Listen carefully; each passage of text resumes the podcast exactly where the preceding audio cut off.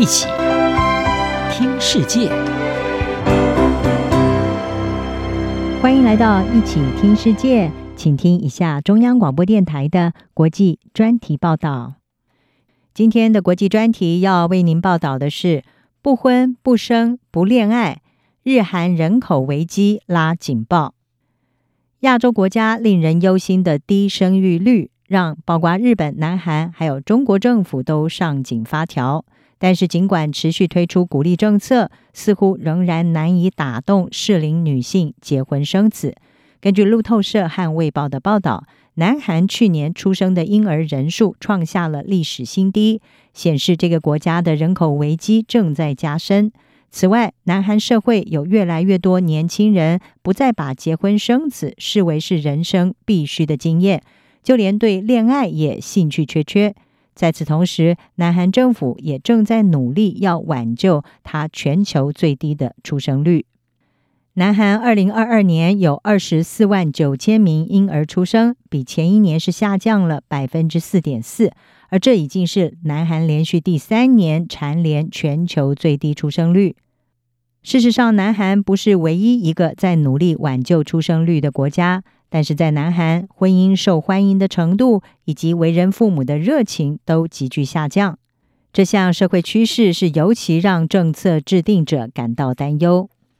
而且这项趋势也已经显示在数据上。南韩过去五年新婚夫妇人数下降了有百分之二十三，抚养孩子的高成本、房价上涨，还有严重的性别不平等，都是年轻人选择不婚不生的原因。而部分女性则是表示，她们更愿意优先考虑个人自由，并且排除了寻找婚姻伴侣的可能性。根据南韩人口健康福利协会，他们去年对大约一千人进行的一项调查。在十九岁到三十四岁的未婚人士当中，大约有三分之二没有男女朋友，其中百分之六十一的女性，还有百分之四十八的男性是表示，他们未来对找男朋友或者是女朋友也不感兴趣。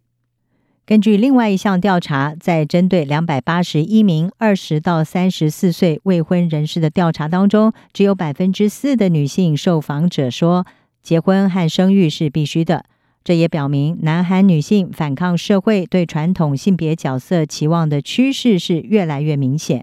纽约时报》报道，许多南韩女性正是厌倦了无所不在的性别歧视，还有传统社会对母亲不切实际的期望，因此拒绝成为生育机器。但是，面对全球最低的出生率，保守派的尹锡悦政府在提高每月的育儿补贴，试图要鼓励生育的同时，却也试图要删除有关于反性别歧视计划的经费，这恐怕将会难以说服南孩的女性走上婚姻育儿的道路。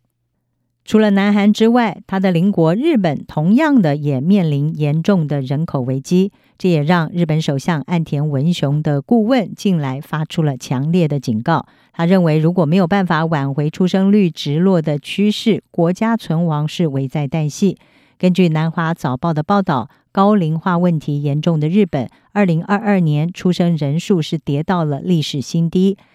岸田文雄的顾问森雅子就警告，如果不能够有效地减缓出生率持续下降，日本这个国家有一天将会消失。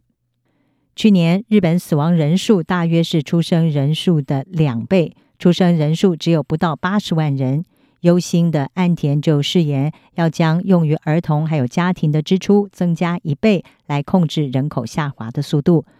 虽然南韩比日本的生育率还低，但是呢，日本人口减少的速度则是更快。日本人口已经从二零零八年的大约是一点二八亿人峰值下降到了一点二四六亿，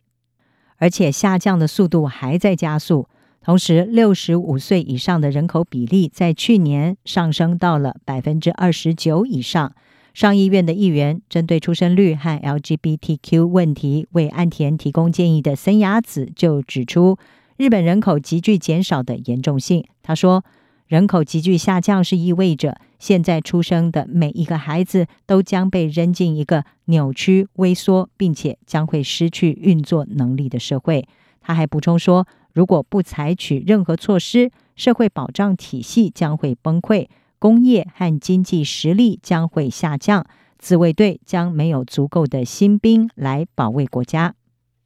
而面对不断下滑的出生率，岸田也已经提出双管齐下策略。除了鼓励年轻夫妻要组建家庭之外，也端出更多的补助政策，包括将会提高育儿津贴和改善托儿服务等等，希望能够促进一个儿童优先的社会经济。但是呢，批评者是认为，光是砸钱是不足以解决问题。日本政府性别平等小组的一份文件就指出，需要进行全面的改革，包括减轻女性抚养孩子的负担。并且确保他们在生产之后，在参与职场上不会面临障碍。现年三十七岁的北原真木，她几年前尝试要和现在的前夫生育孩子，她就告诉访问她的半岛电视台，她说：“但是说实话，我担心会失去自己的职涯发展。”她说：“我经常听到男性经理在谈论女性结婚和怀孕怎么破坏了公司的人力资源计划，包括工作的轮调和晋升。”这是我的恐惧来源。北原真木还有许多的南韩女性，同样都认为社会普遍预期的家庭分工，也就是男人养家糊口，妇女当家庭主妇这样的观念，并不支持那些正处于生儿育女年纪的职场女性。她并且指出，日本政策缺乏女性参与的问题。她说呢，我认为奇怪的是，当前日本提高出生率的政策都是由年老男性所领导的。他们把照顾孩子的责任其实是交给他们的妻子。他说：“我们需要更多的政治和商业女性领袖一起坐下来谈论跟计划我们的未来。”专家也指出，想让女性重新考虑结婚或者是生育，最重要的是为她们成为母亲之路扫除障碍。这包括从家庭到社会落实性别平等，以及扫除非婚生子女的污名等等。而例如有完善家庭政策的瑞典和承认多元伴侣关系的法国，近年的出生率就相当的稳定，甚至有所提升。这些应该都是值得日本和南韩借鉴的他山之石。以上专题由央广编译，张雅涵撰稿，还请播报。谢谢你的收听。